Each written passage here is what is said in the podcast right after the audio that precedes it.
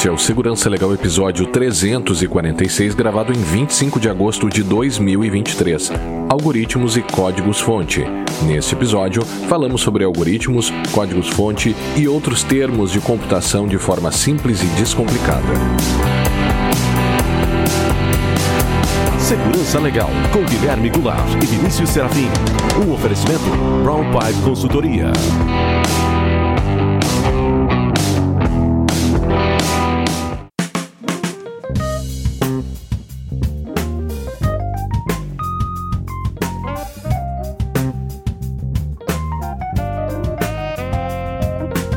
Sejam todos muito bem-vindos e muito bem-vindas. Estamos de volta com o Segurança Legal, o seu podcast de segurança da informação e direito da tecnologia. Eu sou o Guilherme Goulart e aqui comigo está o meu amigo Vinícius Serafim. E aí, Vinícius, tudo bem? Olá, Guilherme, tudo bem? Olá, os nossos ouvintes. Sempre lembrando que para nós é fundamental a participação de todos por meio de perguntas críticas e sugestões de tema. Para isso, estamos à disposição dos ouvintes pelo Twitter, barra X, no arroba Segurança Legal, pelo e-mail, podcast, arroba segurançalegal.com, no YouTube, youtube.segurançalegal.com né? Se você está nos ouvindo é, é, no seu feed via podcast, saiba também que se você quiser ver os nossos rostinhos bonitos, você pode ir lá no youtube.segurançalegal.com e também no Mastodon, arroba segurançalegal, arroba mastodon.social. Também temos a nossa campanha de financiamento coletivo no PicPay, picpay.me barra segurança legal e também no apoia-se, apoia.se barra segurança legal. Como sempre, né, Vinícius? Considere apoiar um projeto de uma mídia que é tão democrática e tão aberta, né? É, e que precisa, por consequência, da colaboração dos seus ouvintes. Então, considere aí pagar um cafezinho para nós aqui, para que a gente possa continuar a fazer com que o podcast Segurança Legal continue existindo, Vinícius. Quer falar alguma coisa? Antes de começarmos Bom, o tema não, principal. É isso aí. Não, isso aí mesmo, cara. É mais para conclamar os ouvintes. Conclamar, né? é. é. E, e, e nos, assim, ó, nos ajudem, nos ajudem com a divulgação, né? Que a gente sempre Sim. chama atenção para isso. Nos ajudem com a divulgação, porque é, é muito importante para nós a divulgação do podcast. Então, se você não quer ou não pode é, apoiar o projeto com, com recurso financeiro, uhum. né, saiba que tão valioso quanto é, é a, a indicação do podcast para outras pessoas que você acha que vai, que vai curtir ou que vai auxiliar a pessoa nessa área de segurança da informação e proteção de dados. Então, uhum. é isso, cara. É isso. Tá bom. Tá bom. Hoje, então, pessoal, uh, o Vinícius, no último episódio, vocês devem se lembrar, ele ficou bem irritado, né? Com. Não, as... eu fiquei. Eu fiquei indignado não, não é, eu, eu, tô brincando, claro, né? Mas o, o não, Vinícius fez uma... sim. Eu fiquei, eu fiquei, eu eu, dá pra falar um palavrão aqui, mas não vou falar. Eu fiquei uhum. muito irritado. O Vinícius, então, ficou, né, irritado, ficou preocupado, na verdade, com alguns, algumas é, utilizações indevidas de alguns conceitos, né, é, da ciência da computação, quando lá da participação do, do hacker na CPMI. Né?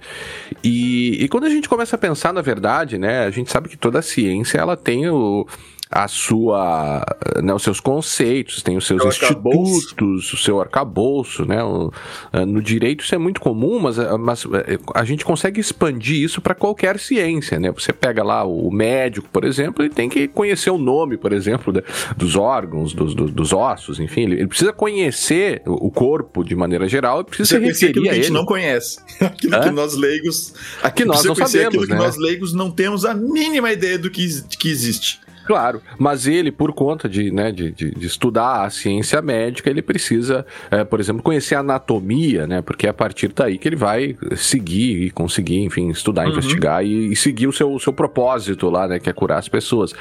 Para qualquer ciência é assim, é possível dizer, né?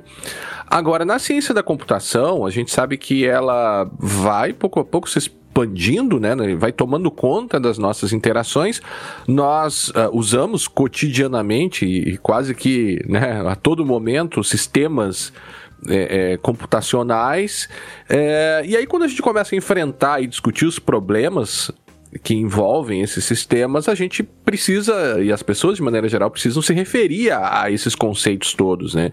Eu acho que esse é o ponto de partida, né? Qual, qual é a importância disso, né, Vinícius? E no, o que nós vamos tentar, e o que o Vinícius, sobretudo, vai tentar fazer hoje, é colocar alguns conceitos e trazer algumas ideias aqui que são questões de base da ciência da computação. É possível dizer isso, Vinícius? É, é. E, e de uma forma não só que, por causa dessa questão do.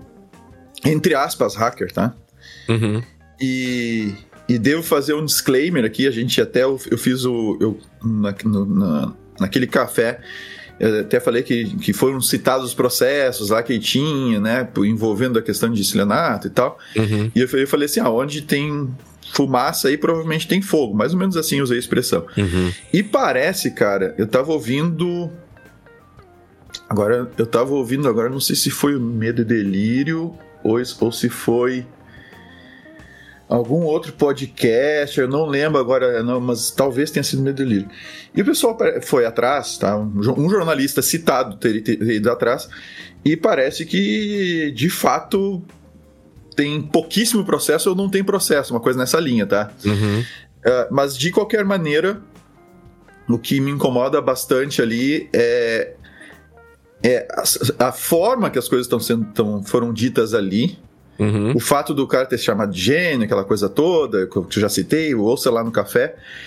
E as pessoas por aí falando de código-fonte sem saberem o que é código-fonte e achando que dá pra fazer o que quiser no código-fonte, dá. Né? É, é, essa sua que eu esclarecer. Significa então que urna, caixa eletrônico e tudo mais, tá tudo. tipo, tá tudo falando. Não! Né? Uhum. Se fosse assim tão fácil, imagina caixa eletrônico, tá? Que ao contrário da urna, tá online. E tem Uhum. dinheiro lá dentro. Ou seja, tem dinheiro lá dentro. Se é tão fácil assim de modificar, embora a gente já tenha tido ataques a caixas Claro, eletrônicas e claro, tal, claro. se é tão fácil assim tu invadir o negócio e alterar o programa, vá lá e altera o programa do caixa eletrônico para cuspir dinheiro para ti. Isso já foi feito no Já passado, que fique, Uhum, que fique bem uhum. claro, tá? Mas vai agora lá no caixa eletrônico do banco e troca lá o software para ele cuspir dinheiro até terminar o que tem no armazenado ali nele. Aham. Então não é bem assim. Então, o objetivo aqui é o seguinte: eu vou dar um. A gente até está se estendendo um pouquinho demais nessa introdução, Uhum. porque o objetivo é que você possa pegar esse episódio e mandar para quem você quiser, por mais leiga que a pessoa seja no tema. Inclusive, esse é o objetivo, é atingir essas pessoas, inclusive, tá? Então, no primeiro, nos primeiros minutos aqui da explicação, vocês nos perdoem se eu for, assim, simplista demais, assim, tá? Se eu simplificar demais a coisa.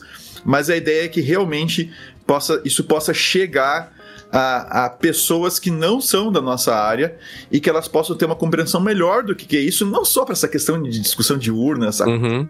Confusão toda, mas porque esses conceitos, querendo ou não, eles estão ah, ah, assim, eles estão integrados em quase tudo que a gente faz, né? Então, desde a carteirinha do SUS lá virtual no, no, seu, no celular, ah, até o teu banco né, no, no celular também, ou quando tu vai pagar uma coisa, quando tu vai sacar dinheiro, quando tu vai no médico, quando tu vai. Então, tem. Isso tem tudo quanto é canto. Então, a, a ideia é essa, tá? É, E eu espero- e eu acho que a gente não deve, na verdade, eu diria, é, abrir mão do básico e do simples, né? Ou achar que re- é, retornar ao básico e retornar ao simples seria algo ruim. Eu dei aula uma vez para um professor de. O cara acho que era professor de karatê. E era muito legal quando ele me disse, né, que na verdade o mestre lá de karatê, ou, ou acho que se aplica a qualquer, né, é, é tipo de, de luta marcial, que é o cara que faz de forma próximo do perfeito o básico. Então o cara percebe que no final das contas ele passa o tempo inteiro tentando fazer o mais de forma mais perfeita possível aquilo que é o básico, né? Sim. Então o básico é importante e às vezes a gente passa, né? Nós mesmos na, na nossa formação, às vezes a gente deixa para trás algumas coisas básicas que lá na frente você se dá conta quando você aprende, né? Puxa, mas é, isso aqui é importante lá para. Então acho É. que esse é o objetivo aqui, Vinícius. Bom, É, é e só, só cuidando, tá? Não é tudo que é arte marcial que o pessoal gosta de ser chamado. O pessoal usa mestre, tá? Então Uhum. um pouco de cuidado. tá, beleza. Mas assim, ó, Ah, mas eu, eu, eu atesto isso que tu mas tu fala, tá? discorda de mim ou não? Não, concordo contigo. Eu, eu faz alguns anos já que eu parei, mas Uhum. eu, eu fazia jiu-jitsu Uhum. e, e, cara, era muito legal. Se tu fizesse o essencial bem feito, Uhum. é. Assim, funciona. E, Uhum. e- então, meu professor lá dizia exatamente isso. Assim, cara, faz isso aqui, não fica inventando coisa, não fica vendo uhum. golpezinho na internet, fica tentando copiar coisas malucas, né? O triângulo uhum. voador, para quem conhece aí, por exemplo. Cara, faz um negócio básico, faz base, faz o básico e faz bem feito. Não tem. Não ah. tem erro. Mas vamos lá então, vamos pro básico e bem feito? Vamos para o algoritmo, Vinícius. O que é O que é essa entidade, essa coisa tá. que a gente sempre fica se referindo, o tal do algoritmo? O tal do Quem algoritmo. é essa então, pessoa? Do que ele se é alimenta? de onde ele vem? É, só lembrando então, ó, tem lá no show notes, tá? Eu, eu coloquei duas referências lá. Uma referência, que é o que eu vou, eu vou citar antes, porque eu vou citar o nome dos professores, depois é o nome do, do, da minha explicação. Ah, tá. Uma referência é um PDF, é um documento criado, criado pelos professores Fabrício Ferrari e Christian Sequinel, tá? Da Universidade Federal do Pampa, campus Bagé, Rio Grande do Sul. Ah, são daqui, tá? que legal. Né? Então, eles, eles montaram um material introdutório uhum. chamado, cujo título é Introdução a Algoritmos e Programação. Tá. tá? Então, tá lá o link para quem quiser. É bastante acessível, tá? Eles devem ter criado esse material para as aulas deles e tal. Então, é um material bastante acessível. E tem um livro que eu gosto muito, só que daí eu já diria isso aqui já é para pessoas da área, inclusive quem já desenvolve, quem já desenvolve há muitos anos. Olha, é muito bom ler, tá? é muito bom voltar às, bases, que é o Programming Logic and Design, tá? que é da Joyce Farrell. Então vai estar vai tá o link lá do, na Amazon tá? tá. desse livro. É um livro muito interessante. Essas são as duas referências que eu vou utilizar. Tá? E os links estão lá no, no, no show notes. Então, primeiro, gente, um algoritmo, tá? Abre aspas, tá? É uma sequência de passos ou regras que você segue para resolver um problema. Uhum. Ok? Aí o pessoal pega isso e diz: ah, é, uma, é como se fosse uma receita de bolo. Então, é como se o problema fosse o bolo que tu quer fazer, tu quer resolver o problema, quer fazer um bolo, uhum. e tu tem que seguir os passos da receita para fazer o bolo. Eu peguei o exemplo, que é o primeiro exemplo de algoritmo, que, o, que os professores Ferrari e Sequinel colocam no material deles, que é o, o algoritmo para resolver o problema troca de pneu do carro. Certo? Então, qual é o algoritmo, gente? E isso aqui é o algoritmo. É, é simples, tá? A uhum. ideia é simples. Isso aqui é o algoritmo. Então, número um, você vai desligar o carro, porque, né? Faz sentido, né? Então, número um, você vai desligar o carro. Passo dois, vai pegar as ferramentas, vai, pe vai pegar o, a chave e o macaco lá para suspender o carro. Passo 3, vai pegar o step. Tá? Passo 4, vai suspender o carro usando o macaco. Passo 5, vai desenroscar os quatro parafusos do pneu furado. Uhum. Passo 6, vai colocar o step no lugar. Tá? Passo 7, vai enroscar os quatro parafusos. Passo 8, baixar o carro com o macaco. E Passo 9, guardar as ferramentas. Este é um algoritmo. E a gente pode, inclusive, discordar do algoritmo. Uhum. Ah, faltou aqui. Se eu, seguisse, se eu seguir isso aqui, o pneu furado vai ficar na beira da estrada, porque uhum. não tem o passo de guardar o pneu furado no lugar do é step. É verdade. Tá? O que é perfeitamente normal, tá? O algoritmo é uma criação que cada um de nós pode fazer. A gente olha para um problema, o Guilherme olha para um problema, ele descreve o algoritmo dele, eu olho para um problema e descrevo o meu algoritmo. E notem que nós teremos soluções diferentes para os mesmos problemas. Então, o, né, aqui faltou guardar o pneu furado no carro. Ou eu posso, por exemplo, no passo 4, ele suspende o carro. E no passo 5 desenrosca os parafusos. Uhum. E eu já faço diferente eu já dou uma desenroscada nos parafusos quando o carro ainda tá, dou uma ah, afrouxada claro, nos parafusos claro. quando ainda tá no chão, porque eu posso subir em cima da chave de roda, botar Esse meu é o peso certo, no corpo. inclusive, de fazer. Eu, né? eu não sei se é o certo, claro mas é como é, eu faço. Claro que é. E eu não solto completamente, mas eu dou uma, dou uma aquela afrouxada. Sim, sim. Aí depois eu suspendo e termino de desenroscar. Então tu nota que eu posso ter um algoritmo diferente para resolver o mesmo problema. Perfeito? E, gente, é isso aqui um algoritmo. Deixa eu dar um outro exemplo, até que eu dei no, no, no podcast, eu participei é, é, essa semana qual, do. Agora tu fala em qual podcast tu do participou, Pod né? Quem, né? E eu fui entrevistado pela Simone Schneider. É, é um podcast. É, quando sair o episódio, a gente vai trazer aqui. E aí ela também fez essa pergunta: o que, que era o algoritmo e tal, né? E eu usei o exemplo do, de você, por exemplo, às vezes quando a gente compra móvel, né? Vem aqueles que você precisa montar o móvel. E aí vem as instruções de como você monta o móvel. De montagem. Sim. Ou seja, é um algoritmo. Né? Em geral, um é. algoritmo que, que a gente, quem gosta de, dessa coisa de montar móveis, sabe que os manuais para montar móveis são sempre horríveis, né? São sempre. Ou seja, eu ah, tenho cara. algoritmos que podem ser muito bons e muito eficientes, mas eu também posso ter certos algoritmos que não funcionam direito, que são mal feitos, que, que, fazem coisa errada. Estão errados. É. Estão errados, exato. Exatamente. Uhum. Então, aí você pode implementar um algoritmo, pode escrever um algoritmo para qualquer coisa, trocar o pneu, montar um móvel, fazer um cálculo, uhum. um algoritmo para fazer uma regra de três, um algoritmo, né, para para descobrir um algoritmo para descobrir o melhor, a menor rota entre dois pontos, uhum. um algoritmo para fazer um diagnóstico, uh, aproximação assim de um diagnóstico de uma doença baseado em certos em, em certos sintomas. Então, os algoritmos podem ser desde extremamente simples até extremamente complexos. Certo? Então, eu posso ter um algoritmo para essa troca de carro que uma pessoa senta e faz. E eu posso ter algoritmos tão, tão, tão complexos que se levam anos para serem desenvolvidos e assim, passa por avaliação de 300, 400 pessoas, né? Tô, agora tô usando 300, 400 como um número assim de passa por muitas pessoas. Uhum que faz um, um, que vão desenvolvendo, vão melhorando aquele algoritmo, certo? Certo. Então, isso é um algoritmo, gente. Bom, aí é o seguinte, agora deixa um pouquinho o algoritmo de lado, né, na gavetinha aí no cérebro, e vamos numa outra gavetinha. Uma calculadora, certo? Uhum. Uma calculadora. É, pega, mas calculadora não normal, aquela que tu pega na mão lá com o tecladinho.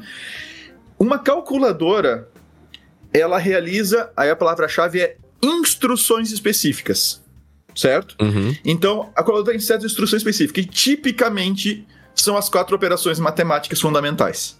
Tá. Tá? Então, adição, subtração, multiplicação e divisão. Isso é uma instru são instruções que a calculadora, que a calculadora sabe executar. E tu diz para ela a instrução a ser executada apertando no, no botão da calculadora sinalzinho de mais, menos, etc. Acho que todo mundo tem isso na cabeça, né? Uhum. Então, o que, que acontece? As calculadoras, as calculadoras que eu digo assim, as mais simples, tá? Que tem calculadoras programáveis. Aí tu pode botar um algoritmo nela. Uhum. Mas primeiro, deixa de lado um pouco isso. Uma calculadora simples, tá? Uh, tu vai ter sempre as mesmas operações, as mesmas quatro operações, tá? Uh, e o que a gente muda é a ordem das operações e os valores que a gente coloca na operação. Ok? Certo. E eu posso, eu posso pegar um algoritmo e, e para executar esse algoritmo eu posso usar uma calculadora. Então, eu dei o exemplo do algoritmo da regra de 3. Né? Então, eu posso dizer assim, ah, se, se 100% é 5 mil, né? Uh, quanto é 50%? Então, um algoritmo na regra de 13, eu faço os 50 vezes os 1000 dividido por 100. Tá, que é o, é o, clássico, né? É o, é o time, que é o, é o basicão de calcular percentual. Uhum. Mas, enfim, eu posso, eu posso descrever esse algoritmo, embora ele seja muito simples. Então, a pessoa pode pegar, ver o algoritmo e pegar a calculadora e colocar na calculadora usando os botões e dizer para a calculadora as instruções que ela deve seguir, ou seja, o que ela deve executar, mais, menos, multiplicação, etc., divisão, e os valores sobre os quais ela deve operar, tá? Que são os, os operandos, tá? Então, ela é como se ela, ela pega o algoritmo e traduz isso em instruções que a calculadora entende. De que forma apertando os botões. Uhum. Ok? Beleza. Então, agora você imagine que um computador é, uma, é, como, é como se fosse uma supercalculadora. Em que em vez de quatro operações, tu tens milhares, tá? Talvez até chegando perto de milhão já, uhum. mas tu tem milhares tá, de instruções.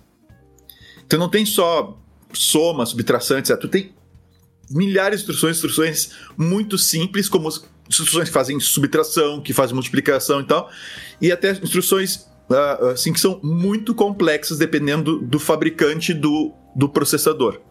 Tá? Uhum. Que essas instruções quem interpreta é o processador.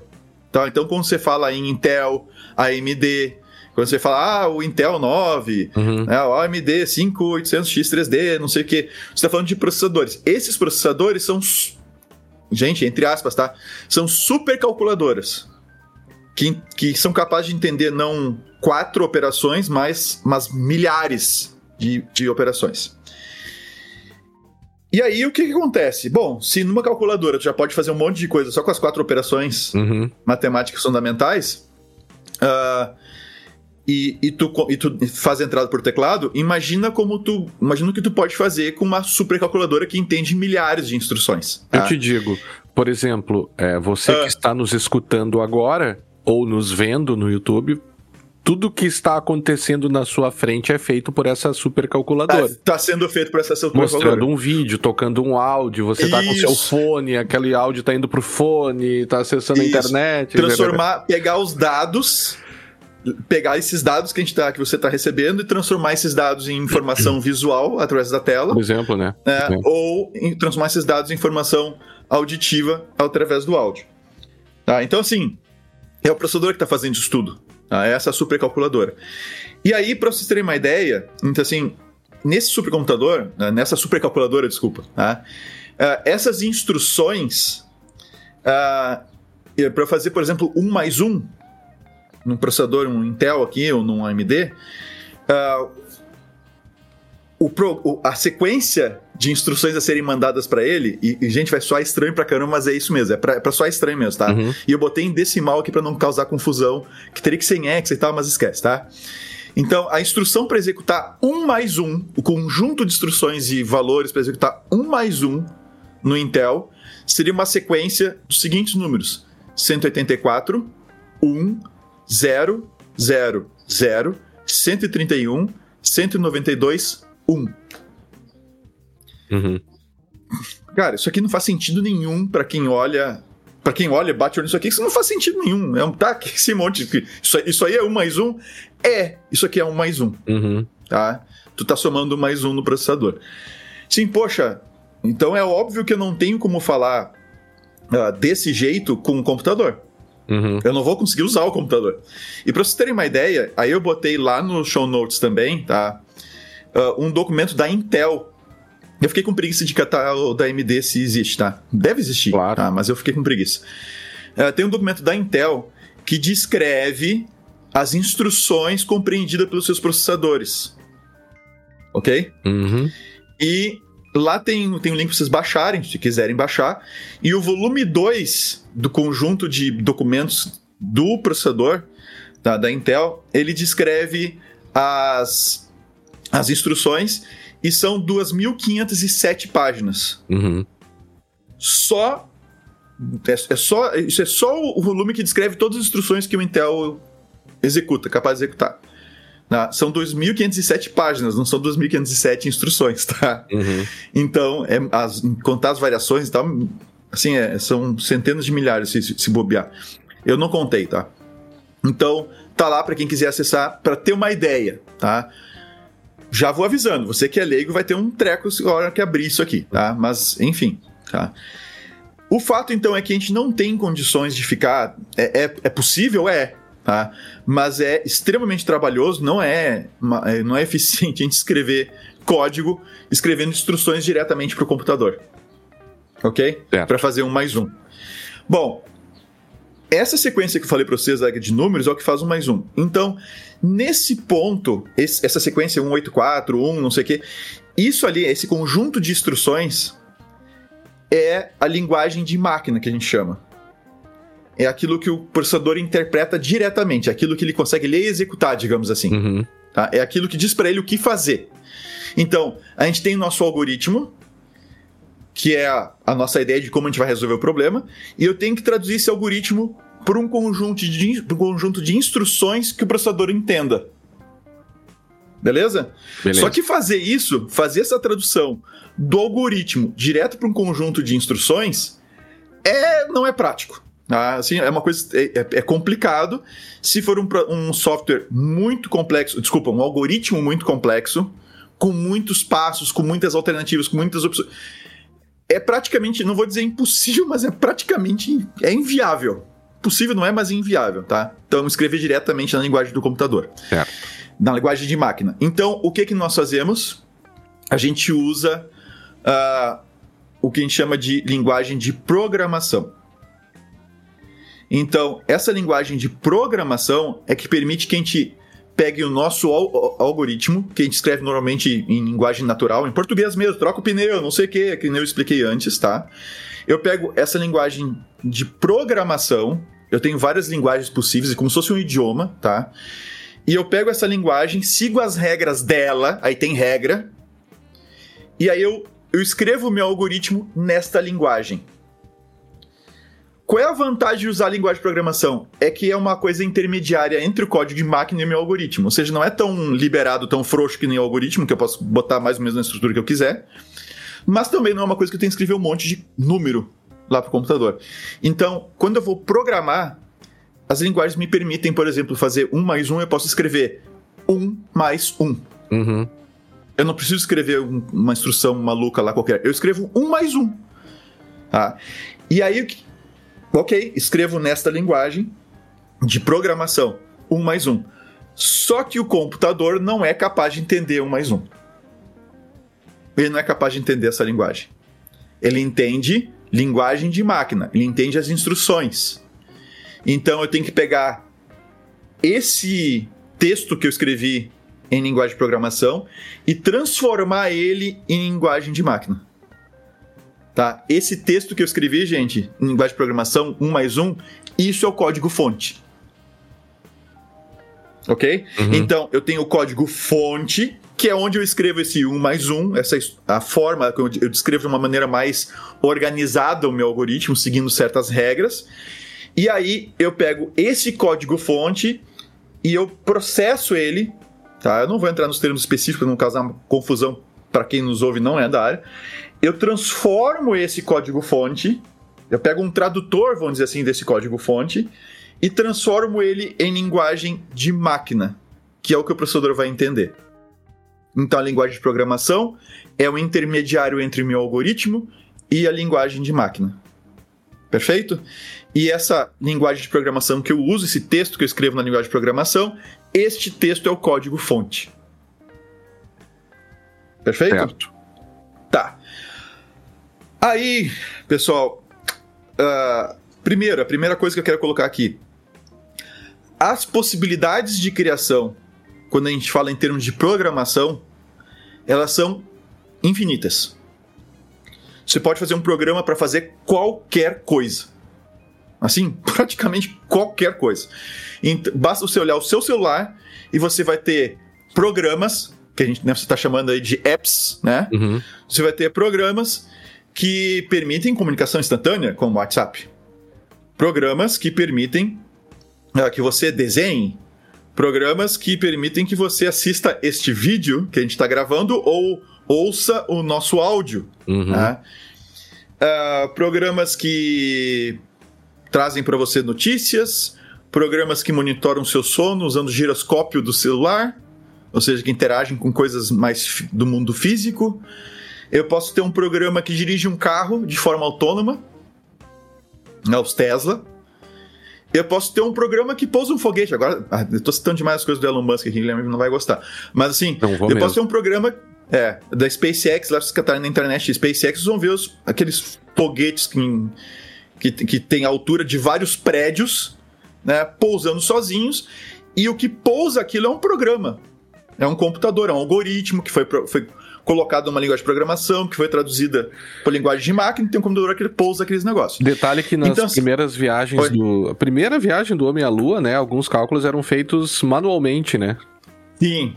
é, né? Interessante, né? Interessante, né? É que da década de 60 para cá, é. nós temos aí evoluiu uma... bastante, né? É, tipo, cada celular é não sei quantas vezes o computador que se tinha disponível claro. para fazer esses cálculos, né? Então, você pode fazer qualquer coisa com o programa. Então, Vinícius, eu posso, eu posso, eu posso desenhar no meu computador, eu posso desenhar aqui a tela de uma urna eletrônica? Uhum. Pode. Eu posso desenhar no meu computador a tela de um caixa eletrônico? Posso. Tu pode fazer o que tu quiser no teu computador, tá? As possibilidades são infinitas. E aí o seguinte, inclusive, uh, eu chamo a atenção aqui para as crianças, tá? Programação, e para todo mundo, programação é um belo de um exercício. Tá, de, de. Inclusive, tem um programa que eu participei há muitos anos atrás, até não sei se eu vou ter coragem de botar o link, eu tenho o vídeo subido lá. Mas tem uma professora da URGS, uhum. uh, no Conversas Cruzadas, que. Bah. Acho que foi dois, 2000 e. 2007, lá saiu 2006. É. É, lá saiu. Eu tô participando Sim, lá com, com, com uma professora da, da URGS e ela fala que programação é mais estimulante pro cérebro, pro desenvolvimento lógico, do que jogar xadrez. Tá? E, e tanto é, tanto é, olha que interessante, tá? O MIT ele tem uma plataforma que existe já há muitos anos para ensinar programação para crianças e elas podem criar animações, jogos, uh, cálculos, etc, que se chama Scratch. Uhum. Tá? O link vai estar no show notes e inclusive tem em português. E assim, roda praticamente em qualquer computador, não precisa nem instalar nada, se não quiser, tu pode fazer tudo no navegador, tá? É muito bom para professores, para usar com alunos, etc. O Scratch. Então, é uma atividade que é, que é muito boa nesse sentido, tá? Agora o seguinte, entendido o que é tá, as coisas que você deve entender, se você não entendeu, volte para o começo da minha explicação e escute de novo, tá? Os principais conceitos aqui são, tá? Algoritmo, uhum que é só uma sequência de passos para resolver um problema. Então lembrem, a troca de pneu dos professores Ferrari e Sequinel ali, muito boa essa, essa analogia que eles utilizaram, porque né, todo mundo consegue pensar nisso. Então, isso é o algoritmo, a sequência de passos para resolver o problema. E podem existir algoritmos diferentes para resolver os mesmos problemas. Como eu disse, a gente faria até diferente alguns passos desse algoritmo aqui. Nós temos instruções que uma calculadora é capaz de responder, né? Soma, subtração, etc são instruções. Computador é como se fosse uma supercalculadora que entende milhares de instruções, não só quatro. Tá? Uhum. E nós, essas instruções são números que para nós é, é muito complicado a gente escrever diretamente instruções para o computador. Então, o que é a linguagem de máquina. Então, o que a gente faz? A gente usa uma linguagem de programação onde a gente coloca nosso, a nossa ideia de algoritmo de uma maneira mais estruturada, seguindo certas regras daquela linguagem, tá? E aí essa linguagem, essa, esse texto que a gente escreveu em linguagem de programação, este texto é o código-fonte. E esse texto o computador não entende ainda. Então eu tenho que pegar esse texto e traduzir para a linguagem de máquina.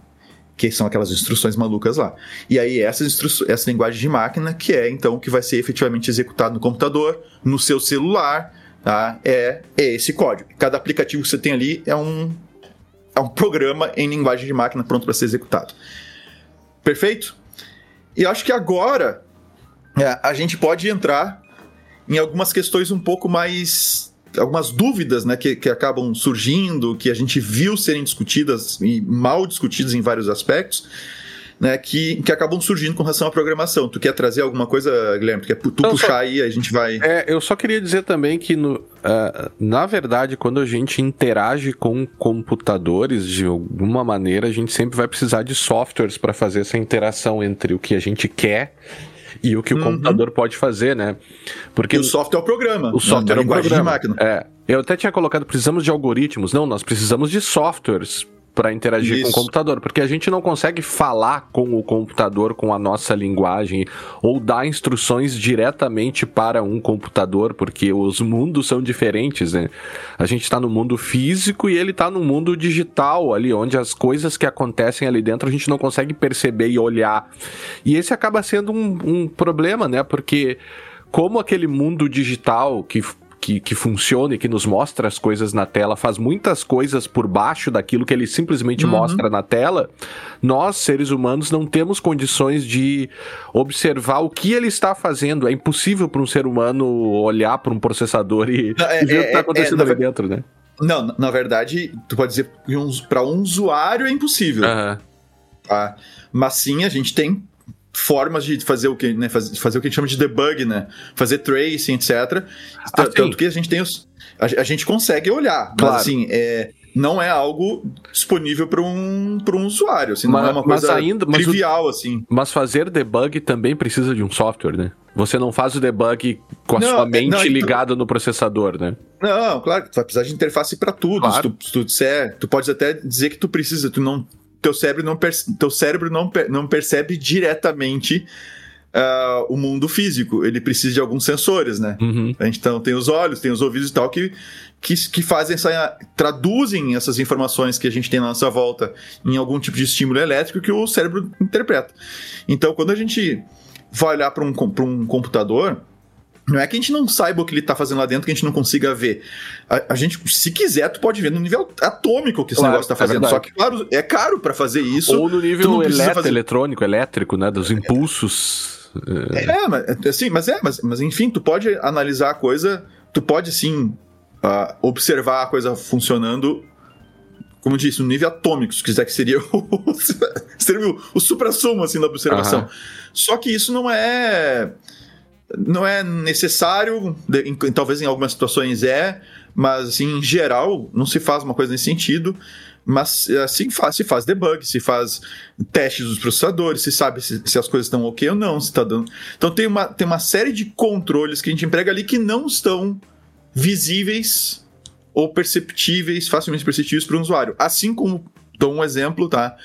Um, um micro-ondas. Ah, você não sabe que lá dentro do micro-ondas é, tem lá um transformador potentíssimo lá dentro para gerar as ondas naquela frequência lá que precisa e tal, aquele campo magnético, não sei lá, para fazer, viu? É, eu não sei o que tem lá no microondas. Uhum. Para fazer ele funcionar. O que eu sei é que eu abro a porta dele, eu coloco comida lá dentro, eu coloco o tempo, ele esquenta. Uh, é possível uh, verificar o que ele está fazendo lá dentro? Para quem entende, é. Para quem entende, e se quiser, tu pode no nível atômico analisar o funcionamento do claro. microondas para um usuário isso não está disponível. Não, mas tá? o, que, o, que, eu quero dizer também é que é plenamente possível que um, uh, o, o, que, uh, um programa uh, mostre alguma coisa na tela e faça uma série de outras coisas. Que na verdade sempre faz claro. isso. Vai fazer uma série de outras coisas por baixo daquilo sem que o usuário perceba, sem que a gente consiga ver Sim. o que ele está fazendo. Né? Sim, porque é o seguinte: o, o a tela. O, o, isso é uma questão de segurança que a gente sempre comenta, né?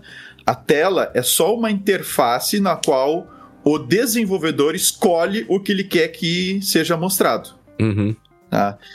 Então, para você ter um editor de texto, por exemplo, um editor de texto é um. É um aparece. Ah, é uma, como se fosse uma máquina de escrever. É uhum. É só escrevo o texto, não faço mais nada. Só que é um, é, são algoritmos, tem algoritmos bem complexos por baixo ali funcionando que você não vai ver ele fu funcionando. Assim, algoritmos que foram implementados no linguagem de programação, que foram traduzidos para linguagem de máquina e isso está sendo executado pelo computador, tá? É isso que eu quero dizer, tá? Uhum. Então, isso está sendo executado ali, você é possível haver, se você for uma pessoa especializada que tem conhecimento e quiser ver, é possível ver. Tá? Agora, você, uma pessoa não, você não tem conhecimento especializado, você, você vai ter que se contentar que nem eu me contento em usar o micro-ondas, entende? Eu abro o editor de texto e uso ele. Eu não sei exatamente todos os passos, todas as instruções que ele está seguindo. É, seria inviável acompanhar isso. Quando eu aperto uma tecla, quando eu ponho um caractere ali, toda coisa de mostrar na tela, uh, formatar, correção ortográfica, ajuste, ajuste leu de o teclado para saber que você apertou na letra A. Nossa, isso assim, ó, é um monte de coisa que está acontecendo ali ao mesmo tempo e que eu, não, e que eu só apertei uma tecla. Para mim é apertar a tecla, para mim é ligar o micro-ondas.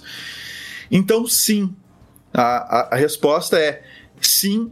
Eu, a, a gente, o que nós vemos na tela é uma representação mais ou menos adequada daquela, daquilo que nós estamos fazendo. Então, por exemplo, um editor de texto, né, eu espero um editor de texto uma coisa que pareça com uma, uma olha que a gente está preso a essa questão da folha de papel ainda, né? Uhum. É, o editor de texto normalmente ele, ele apresenta para nós como se fosse uma folha de papel, né, o formato de uma folha que a gente vai escrever ali porque possivelmente depois a gente vai imprimir.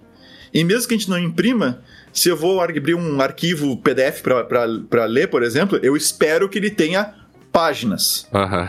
Né? E ele tem uma certa. E a página tem um certo tamanho. E esses tamanhos são padronizados. Exato. Isso é só tela, gente. Isso é só a forma de apresentar a informação. E o Kindle Porque insiste em eu... não mostrar o número de páginas das drogas dos livros. Né? Você não sabe onde você está. Sim, mas aí, cara, Mas assim, então, é uma representação, tá? Entende? E a gente considera que essa representação de um editor de texto, com uma página simulada na tela, é o adequado. Mas isso não existe necessariamente no, no computador. Lá dentro não tem uma página, entende? Uhum. Não tem. Tem os dados lá que estão armazenados. Então, a gente vê representações dessas coisas. O vídeo que você está vendo, tá? Ele é uma série de dados que está lá, ou que você o áudio que você está escutando, né? É uma massa de dados que está lá guardada no disco. Ela tem que ser lida, interpretada por um programa que vai traduzir isso em sinal em, em, em imagem na tua tela ou em áudio. Agora, perceber o dado diretamente é possível, mas você não vai fazer isso, entende? Ah, e aí, uh, Guilherme, aí vem aquela coisa assim, ah, quer dizer então que na urna lá eu posso mostrar uma coisa na tela e fazer outra. E a resposta é sim. Isso vale pro teu celular, isso vale pro teu computador, isso vale pro caixa eletrônico, isso vale pra tela do, do computador de bordo de um avião, isso vale para as telas dos computadores de bordo do, das, das, da, das, da Dragon, da, da cápsula Dragon uhum. lá da SpaceX. Isso vale para os computadores da, da Estação Espacial Internacional. Isso vale para o computador que, que faz a ecografia, ou né, ecocardiograma. É, isso vale para o computador que faz cirurgia à distância. Isso vale para os computadores da Tesla, do, dos carros que, que andam sozinhos. Isso vale para os computadores que, que controlam usinas termoelétricas, usinas hidrelétricas, usinas nucleares.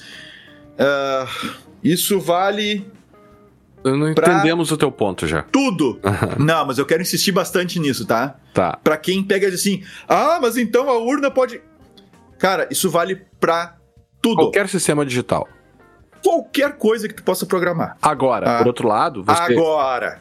É. Vai lá, e aí? Não, eu ia dizer que, por outro lado, a depender Porém... da criticidade desse software que nós estivermos falando, que pode fazer qualquer coisa virtualmente, você Sim. vai ter uma série de controles mais ou menos intensos a depender da criticidade do software, né? Exato. Tem sentido em você gastar bilhões de dólares em auditorias para uma calculadora?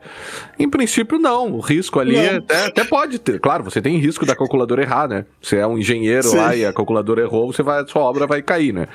Agora, é, quando um software envolve, sei lá, a escolha de um presidente ou levar um, um foguete para outro lugar, ou coisas muito críticas. Ou dirigir um carro. Ou dirigir etc, um carro, etc, etc. você vai ter uma série de controles adicionais que, embora não, não eliminem totalmente um risco, eles vão cobrir uma boa possibilidade de que aquele risco não vai se concretizar, é... né?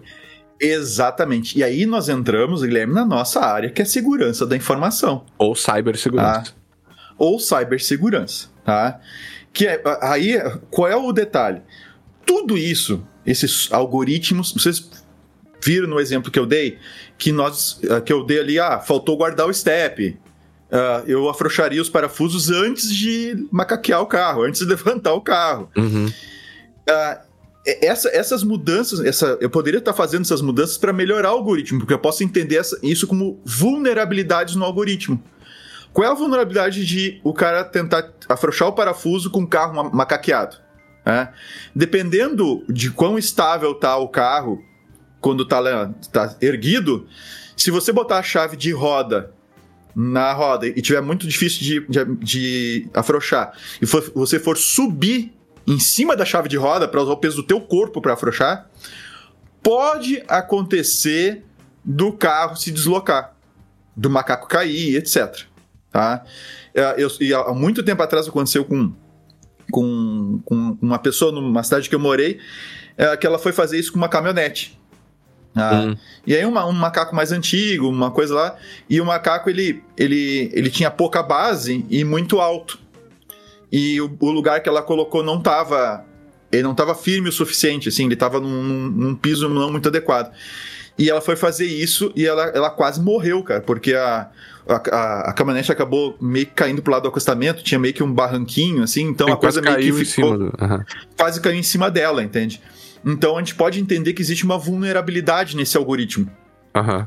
É, o, o, fato do cara subir, o cara macaquear antes de começar a afrouxar a, os parafusos, né? As porcas, etc. Então, uh, o ideal, né? então a gente muda o algoritmo para assumir com essa vulnerabilidade do algoritmo. Uhum. Quando a gente vai transformar o algoritmo num programa, ou seja, escrevendo um código-fonte, na hora de escrever o programa, eu também posso cometer erros. Certo? Eu também posso cometer erros na hora de escrever o programa. Então o algoritmo pode estar certo. Uhum. Então corrigir o algoritmo, beleza. Só que na hora de escrever o programa, ou eu não segui exatamente o que o algoritmo dizia, ou assim, assim interpretei errado o algoritmo, ou quando eu estava escrevendo eu fiz de uma forma que eu achei que eu estava fazendo o que o algoritmo queria, mas eu fiz outra coisa sem querer. Tá? E posso, e posso agir de forma maliciosa e de propósito sacanear o algoritmo. Uhum. Ou seja, eu posso implementar uma coisa. O Guilherme especifica uma coisa e eu implemento outra. Eu coloco outra coisa no código-fonte. Tá? Então é possível fazer isso também. E uma vez que. Vamos supor que o código-fonte está ok, tá? E aí, só para lembrar, dentro de segurança da informação, nós temos uma coisa chamada análise, análise estática de código, né, que é justamente uma técnica, assim, que, uma técnica que a gente utiliza para auditar o código-fonte. Uhum. Para ver se não tem coisa errada feita lá dentro. Tá? Para auditar. E essas técnicas estão avançando cada vez mais, né? principalmente com o uso de IA, tá? de ferramentas automatizadas e o uso de IA. Então, nós temos processos de auditoria de código-fonte, isso já é feito há muito tempo. Inclusive, este é um serviço que a Brown Pipe Consultoria oferece. Ah, é verdade. Análise tática de fonte. Aí a gente tem, uma vez que a gente pega o código-fonte e traduz ele para código de máquina, ou seja, para linguagem de máquina, que vira o programa, tá? ele está protegido? Ainda não. Porque é possível alterar o programa feito em linguagem de máquina. Tá? E aí nós temos, sim, tem vírus que fazem isso, tem um monte de coisa, um monte de porcarias por aí, que são pro, outros programas feitos por outras pessoas que têm o objetivo de fazer esse tipo de coisa, tá? Então é possível alterar também o programa depois de pronto, tá? O, o código depois de pronto. Mas, de novo, gente, tem N mecanismos para se defender de problemas com relação a isso. Eu dou para vocês alguns exemplos, tá? Antivírus. Ele visa justamente detectar coisas estranhas acontecendo na máquina ou tentativas de programas uh, estranhos tentando modificar outros programas. O antivírus vai pegar isso. Então você deve sempre usar um bom antivírus na sua máquina. Uh, ou o programa depois de pronto, será que ele está correto? Será que está funcionando bem? Aí tem outra técnica de segurança que a gente utiliza que é. Uh, bom, tem tem o, o, o, QA, né, o Quality uhum. Assurance lá do pessoal que desenvolve, que vai testar. Eu desenvolvi o software, agora eu vou testar para ver se se está cumprindo o algoritmo que eu defini lá no início. Então tem gente que, que se especializa só em teste. Tá? Só no fazer o teste do, do, do sistema. E tem na parte de segurança, tem uma técnica que a gente chama de pen test, que aliás é outro serviço oferecido pela Brown Pipe Consultoria. Certo. Mas as minhas propagandas hoje estão estão bem mais curtinhas e feias do que as tuas, Guilherme. mas, mas vai assim mesmo. Então, que é o pen test, é o teste de invasão. Então, o que, que é isso? Tu pega o programa pronto, tá? Aí tu pega, e às vezes até com código fonte junto, e tu passa por uma equipe que é especializada em, encontrar problemas de segurança. E essa equipe então faz um, como se fosse, entre aspas, uma, uma auditoria no código para ver se encontra alguma coisa estranha, para ver se encontra alguma falha, alguma coisa assim. E uma vez que, que é encontrada essa vulnerabilidade, ela é eventualmente então apontada e corrigida, certo? Uhum. E nós temos outros recursos, como por exemplo os próprios sistemas operacionais, a Microsoft faz isso, a, a Apple faz isso no macOS, uh, no, no próprio, nos próprios celulares, né? Para evitar, para reduzir a chance de você ter um software malicioso na sua máquina, ou quando você tem um driver, né, para placa de vídeo, ou coisa assim que você tem que instalar para funcionar as coisas no seu computador, para evitar que possa vir códigos que, uh, que maliciosos, uh, se começou a fazer a assinatura digital desses códigos. Então tu consegue verificar quem foi que fez o código, se o código sofreu alguma modificação desde que ele foi liberado pelo desenvolvedor ou pelo fornecedor do código. Então tu tem vários recursos aí. E para para tocar na questão da, da urna, a urna utiliza, o código da urna usa alguns mecanismos de, de assinatura de código, uhum. de validação de código. Tá?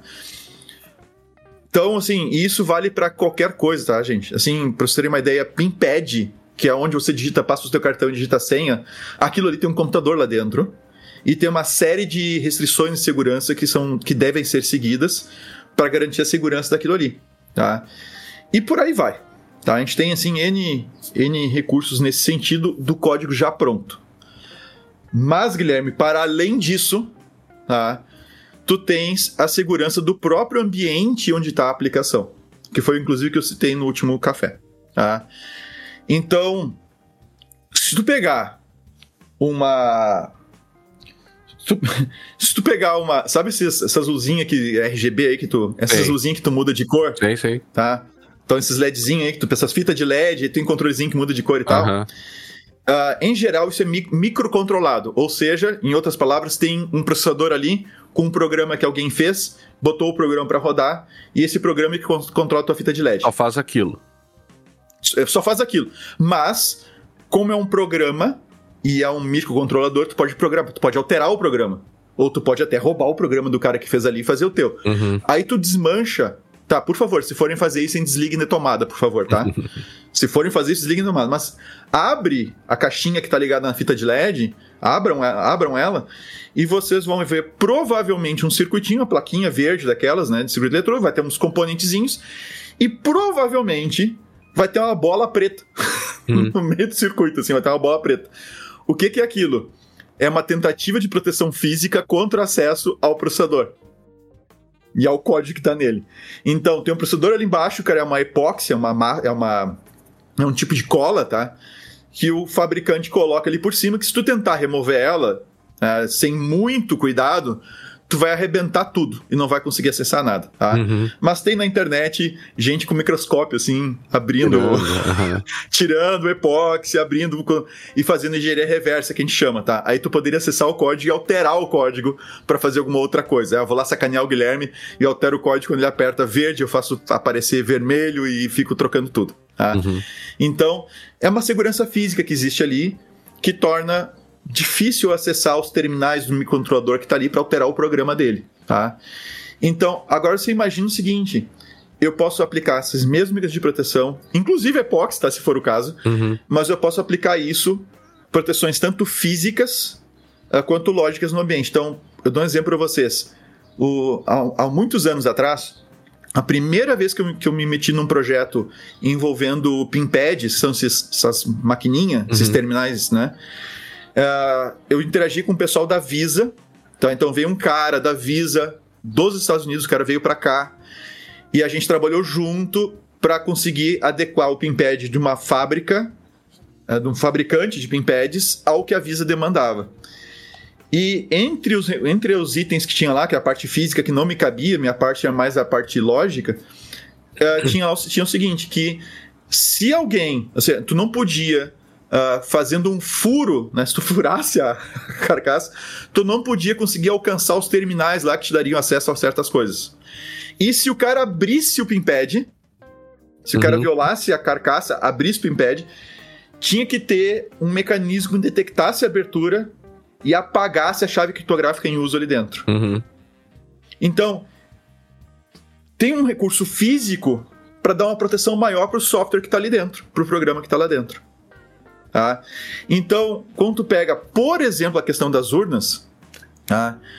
o fato das urnas não estarem ligadas na internet, elas estarem offline no momento da votação e tudo mais, é, é e, e, no momento da gravação da, do, da, do código, aquela coisa toda, isso é o que? É uma proteção do ambiente, ou seja, eu não, eu não vou deixar o meu ambiente se conectar com a internet, porque no momento que eu conecto com a internet, eu dou por mais que eu controle, tem Fire, tem um monte de recursos que a gente botar no meio do caminho, mas há uma chance de alguém vindo da internet de alguma maneira atacar o meu ambiente, atacar o meu sistema. Então, se tu quer ter uma coisa segura, em casa, por exemplo, um computador seguro, começa não conectando à internet. Eu não sei qual vai ser muita utilidade do teu computador sem estar conectado na internet. Para algumas coisas, sim.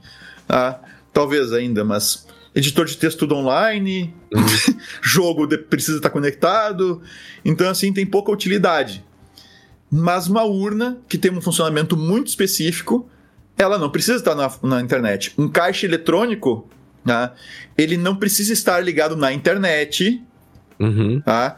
Se ele estiver dentro do ambiente controlado pelo banco e a comunicação se der por meio da rede do banco, tá? que pode estar separada da internet.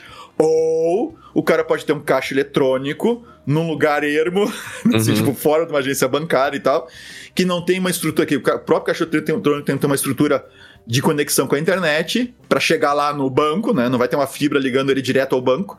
Então ele vai ter que passar pela internet. Bom, aí nesse caso, eu vou ter que ter alguns mecanismos de proteção, como por exemplo VPN, cifragem de tráfego, etc, etc, etc, para eu poder circular pela internet de forma segura. Então, gente, Uh, o próprio código fonte tem que ser protegido, não posso deixar o código fonte na internet para que todo mundo, assim, alterável por todo mundo. Eu posso sim, notem que são coisas diferentes agora aqui, tá? Eu posso pegar o código fonte de um programa qualquer, tá? E publicar ele na internet. Eu posso fazer isso. Eu posso até deixar que as pessoas peguem esse código fonte, modifiquem, façam o que elas quiserem. Eu não posso, eu, que programo lá o caixa eletrônico. Quando eu vou atualizar o meu caixa eletrônico, botar uma nova funcionalidade, buscar o código modificado por outros e botar no caixa eletrônico. Ou seja, eu tenho que ter uma garantia de segurança da integridade do meu código-fonte num lugar que eu controlo, que só eu acesso, que não é qualquer um que pode modificar, que eu consiga auditar as modificações, que eu consiga acompanhar o que está sendo feito, que eu tenha um histórico das mudanças feitas, que eu faça teste, uma vez que eu faço mudança, que eu faça testes. Uma vez que eu faço isso, eu posso atualizar o software do meu caixa eletrônico, da minha urna, do meu celular, etc. Por isso que, por exemplo, dou um exemplo aqui e já serve como dica para quem não está acostumado com isso. Você vai. O, o, o iPhone. O iPhone você não consegue instalar aplicativo de fora da App Store. Tá? Uhum. É uma garantia absoluta de segurança? Não, não é. Mas é melhor do que ficar instalando software de qualquer lugar aí que tu pode realmente te dar mal. Os, os telefones Android, tá? com Android, eles. Tu, tem, tu, tu deve instalar sempre da Play Store. E a própria Play Store, o Google oferece na própria Play Store um mecanismo lá de verificação para ver se o programinha, né, se o aplicativo é confiável ou não, se é, se é identificado como malicioso ou não. Mas, se você quiser, e você não deve fazer isso, escute nosso episódio sobre que é o celular como garantia. A gente fala uhum. sobre esse tipo de coisa, tá? Se você quiser, você pode habilitar uma coisa que é a instalação de, so de aplicativos de fontes desconhecidas lá no Android. Não faça isso. Porque no momento que você faz isso, você está pegando um código feito, sabe-se lá por quem, ah, que não passou pelo mínimo de escrutínio da Play Store, e está instalando isso no seu celular. E lembrem, quem desenvolveu o código faz o que quiser. Tá? Então, tem que se tomar esse cuidado. Eu, eu, acho, eu acho, Guilherme, eu acho que eu fui claro, não sei. Acho que sim, né? Assim, eu, eu consegui fechar. Porque eu não, e eu não tô dizendo, gente, que, que todos esses sistemas, que um sistema uma vez feito e que uma vez se resolve a questão de segurança, a gente tem isso no nosso dia a dia com os nossos clientes. A gente faz um teste de invasão no sistema, a gente faz uma avaliação, uma, uma, uma análise, tática de, de código. É, uh, faz isso uma vez e não encontrou nada, está para sempre seguro. Uhum. Não é assim que funciona. É um trabalho de constante aprimoramento da segurança, constante verificação, porque o software vai mudando, ele vai recebendo atualizações, novos problemas vão sendo descobertos pela comunidade, não só específico naquele software, mas nos ambientes, e a gente tem que ir se adequando, e é um trabalho sem fim ganhar, garantir a segurança disso. Então, no final das contas, e eu vou, eu faço, Aí, deixa pra ti, Eu até queria falar o... um pouquinho se você deixar em algum momento. Eu vou tentar, eu vou tentar. eu, assim, ó, no final das contas, segurança de software, de urna, de caixa eletrônico, do seu celular, da sua casa, do seu apartamento, do seu carro, da sua bicicleta, tá? não buscar segurança não é algo que você vai conseguir de forma absoluta, 100% seguro. Tá? Isso a gente já falou sobre a falácia da invulnerabilidade, é outro episódio nosso. Não existe 100% seguro. Agora, o que existe é você tornar o ataque tão custoso em termos de tempo, em termos de recursos, né, em termos de complexidade, né, tão custoso que ele seja inviável de ser realizado dentro de um determinado tempo, tá? ou uh, até você poder melhorar suas. ou que seja uh, inviável de ser realizado sem que você detecte. Então, a segurança que eu tenho na minha casa, no meu apartamento, no meu carro, etc., tá? essa segurança que a gente tem ali, por mais que você coloque cerca elétrica, que você coloque câmera, se coloque alarme, cada um desses itens separados, eles. Todos eles tu consegue extrapolar. Ah, todos eles tu consegue de alguma maneira passar por eles. E claro, tu pode investir cada vez mais em segurança a ponto de construir um bunker, mas de quem você está tentando se proteger, vale a pena você fazer esse investimento? Uhum. Então, sistemas que são extremamente críticos, como por exemplo o sistema de votação, se faz um investimento bastante grande em segurança. Muito mais do que no teu celular, entende? Se faz um investimento muito maior. Em caixa eletrônico, se faz um investimento muito grande. No sistema de, eh, de uh, financeiro nacional, SFN, que tem uma rede com sistemas e tal, se faz um investimento muito grande de segurança. Porque tem muita. muita uh, tu tem muita ameaça, então tu investe mais. Então é isso, gente. É, é uma é a segurança da informação é um trabalho constante, assim, não, não, não para nunca. É, não para eu, nunca. eu acho que no final das contas a gente pode dizer que é, isso é meio também lugar comum, mas como a, a, os sistemas informáticos passam a intermediar cada vez mais novas relações nas nossas vidas, a, o interesse em segurança da informação acaba crescendo. Então, se antigamente você só, só tinha um computador para fazer tarefas muito limitadas e não estava ligado em redes e você só editava texto, é óbvio que a, a, as técnicas de segurança e o interesse do próprio Estado em definir regras de segurança da informação para a sociedade eram muito menores, porque, sei lá, se você só edita texto num computador, o máximo que pode acontecer é você perder seus textos, sei lá, né? Se você não fizer backup, uhum. ou seja, backup também é uma medida de segurança, né? E isso também se aplica com a, eu acho que com o próprio interesse social de qualquer outra coisa que seja feita no mundo, entende? Essa atividade que é feita, eu, eu não, nem tô falando de informática, né? Sei lá, pensa uhum. em produção de alimentos. Né? Por que, uhum. que o uhum. Estado começa a se preocupar em regular a produção de alimentos? Porque, ora, você tem empresas cada vez maiores que de repente começam a fazer alimentos, que talvez, né, desrespeitem uhum. certas regras que façam mal para a saúde, então o Estado vai lá por meio de uma intervenção. Tem regras de segurança para isso. E ele diz assim: olha, você não pode fazer, sei lá, carne de rato aqui para as pessoas, ou se for, Ai, né, sei lá. Ou, sim, sim. né, você vai seguir certos padrões. A mesma coisa com, sei lá, remédios, é, é, né? Poxa, remédio está lidando diretamente com a vida humana. Então você precisa estabelecer. O Estado passa a se preocupar. O Estado moderno, né? O Estado moderno que eu digo, o Estado contemporâneo, né? É, é, de bem-estar social, ele começa a se preocupar com uma série de coisas. E agora a gente chega num momento em que, como você tem sistemas é, que veja, redes sociais interferem na própria democracia, né? Ou seja, o funcionamento desses algoritmos, o que eles podem fazer, os controles que se aplicam no que ocorre lá dentro, é algo tão relevante que passa a ser é, e passa a estar tá envolvido nos, nos rumos da, da, da, democracia mundial, né? Do, dos estados mundial, da vida das pessoas, do, da, da, da, dos destinos políticos dos países. Então, é por isso que o Estado começa a se preocupar, por exemplo, com regulação de redes sociais. E por isso que estados mais realmente preocupados começam a estabelecer regras de segurança da informação para certos sistemas.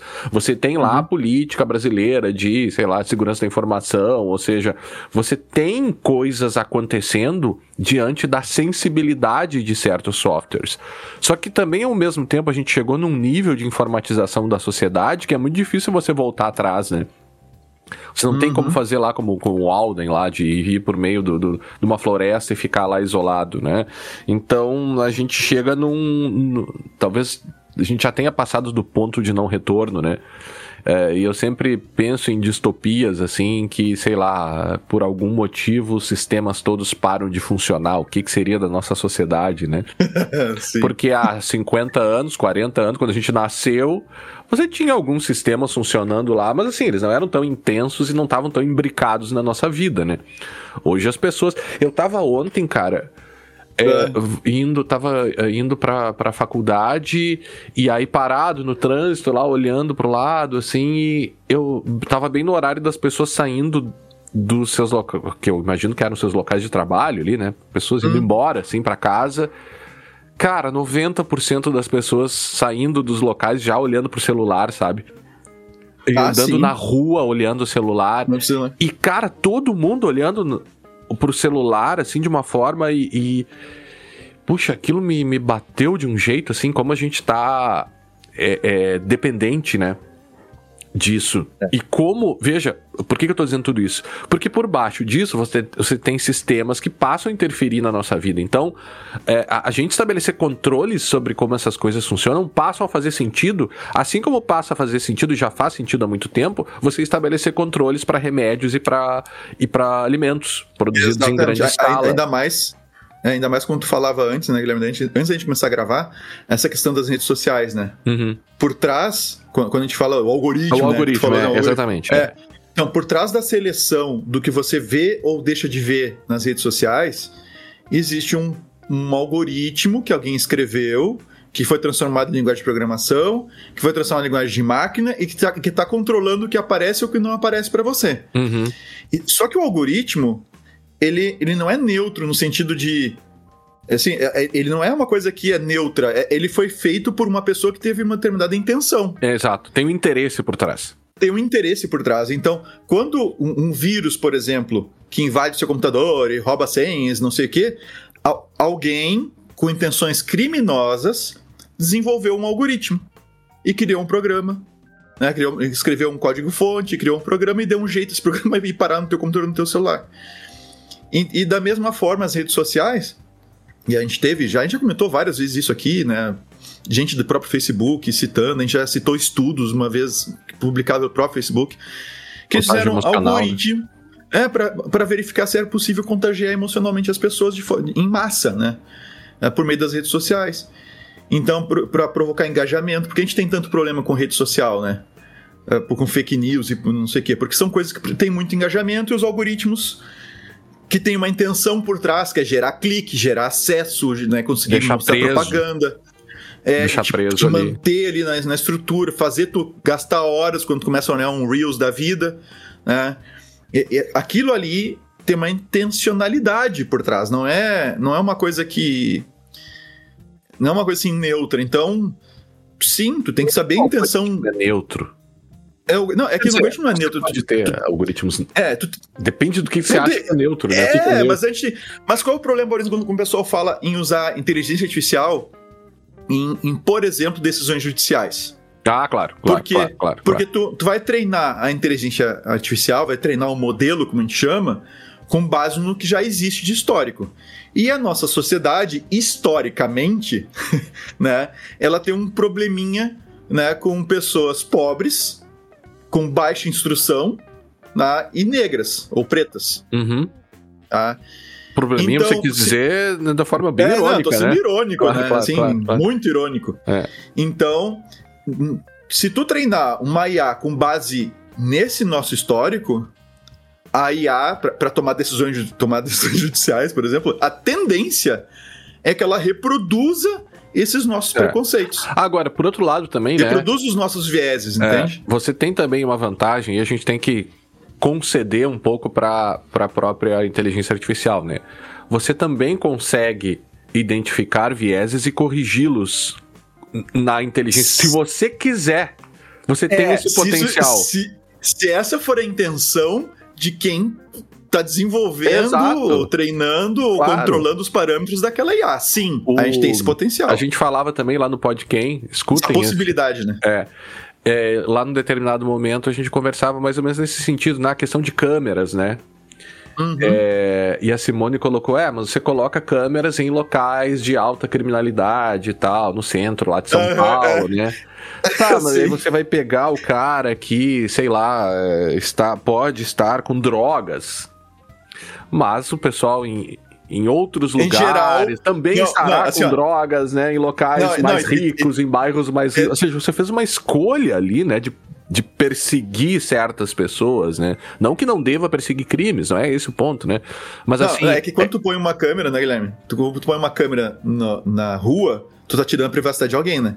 E também isso. E né? aí. Também isso. E aí. Não, e aí é o seguinte: por que, que tu pode tirar a privacidade de quem mora num bairro pobre? Pobre. Uhum. E tu não pode tirar a privacidade de alguém que mora num bairro rico. É, esse é um grande é. problema da ideia de privacidade que, que desde o seu início ela é, tem, é, foi tradicionalmente um direito de da burguesia, digamos assim, né? Uhum. E que era garantido de forma mais intensa, né? O pobre, o pobre mesmo, até hoje continua tendo problemas para garantir não só a privacidade e proteção de dados, mas outros direitos fundamentais que são mais garantidos para pessoas sim, sim, que têm dinheiro. Mas é, é, outro problema, né?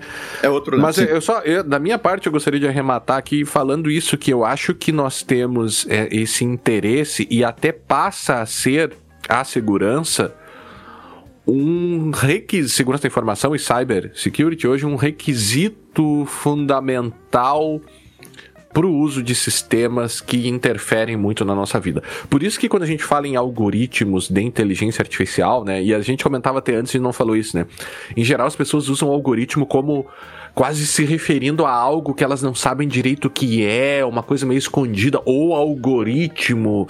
A gente sempre oh. usa para coisas meio obscuras, né? O algoritmo das. O algoritmo é, o algoritmo é aquela sequência de passos para resolver um problema. É implementada em um programa. Que alguém escolheu. Exato. Que alguém definiu aquela sequência. Certo ou errada, boa ou ruim, alguém escolheu aquela sequência. E aí, lembrem, vira uma. Vira uma. Um, um texto que numa linguagem de programação, que é o código-fonte, e aí vira o programa que efetivamente que é executado. E tu pode ter então, discrepâncias se... entre o que o cara quis lá no início e o que está acontecendo no, no sistema, né?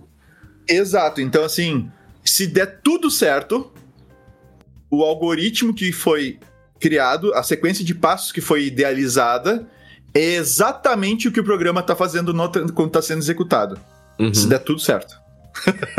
é, e tá? aí você tem talvez um pouco a quebra desse paradigma, né, da previsibilidade com a inteligência artificial, né? Porque se é. eu digo para o algoritmo que ele só vai fazer cálculos, o programador consegue não completamente numa calculadora, né? Me, me ajuda se eu estiver falando, né? Porque ele pode, eventualmente ele pode não ter querido fazer coisas com aquele programa e tem um hackerzinho lá que descobre e vê. Eu consigo rodar Doom nessa calculadora. Não tem os caras que fazem isso, né? Roda, sei lá. Sim, tem umas coisas assim. É, Ou seja, é. É, é ainda assim, mesmo diante de um programa relativamente simples que é uma calculadora, você pode ter coisas ali que não foram previstas e podem acontecer a grande virada de chave, eu acho, da inteligência artificial é que você por meio de instruções finitas, né, e, e, mais ou menos previstas pelo programador, você treina aquele, aquela inteligência artificial ali e ela começa a fazer coisas que não foram exatamente previstas pelo programador, no sentido de é.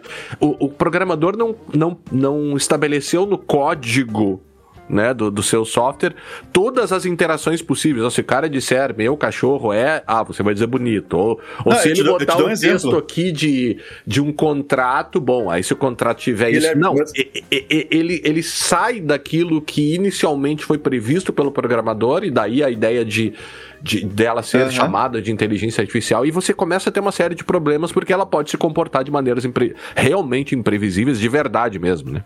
É, aí tem, tem, tem as questões da, a, do, do, que a gente já discutiu aí, da questão da alucinação da IA, né? Que às vezes alucina. Que é um péssimo nome. Cria, que, é, que é um péssimo nome, mas. Desinforma, okay, né?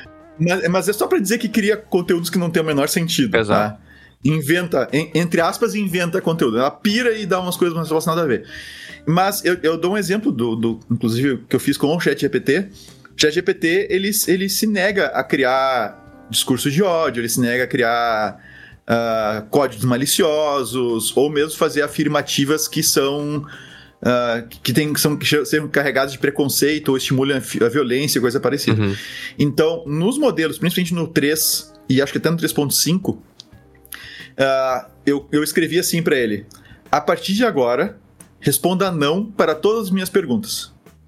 Não importa o que eu pergunte, responda sempre não, ainda que eu peça o contrário. Uhum. E então eu dei uma instrução para ele né, no chat. Aí eu comecei a perguntar coisas absurdas. Ah, tudo bem se eu pegar e espancar alguém? Ah, assim, uhum. não. Há problema se uhum. eu espancar uhum. alguém? Não. Uhum. ele me respondeu: não. Ah, ah, tem problema se eu matar o cachorro do meu vizinho? Não. Uhum. Então, qualquer coisa absurda que eu perguntava, ele respondia não. Aí no modelo, o GPT-4, que é o modelo mais avançado, eu fui fazer a mesma coisa. Nesse modelo, ele diz: não posso dizer uhum. não para essa uma vez que não sei o que implica em violência contra outras pessoas ou violência contra animais e blá. Entende? Mas sabe então, que nesse teu exemplo, eu até escrevi um artigo com o professor Cristiano Colombo que vai sair aí. Está no prelo, né, sobre inteligência artificial é. e, e proteção de direitos autorais de maneira geral. Né?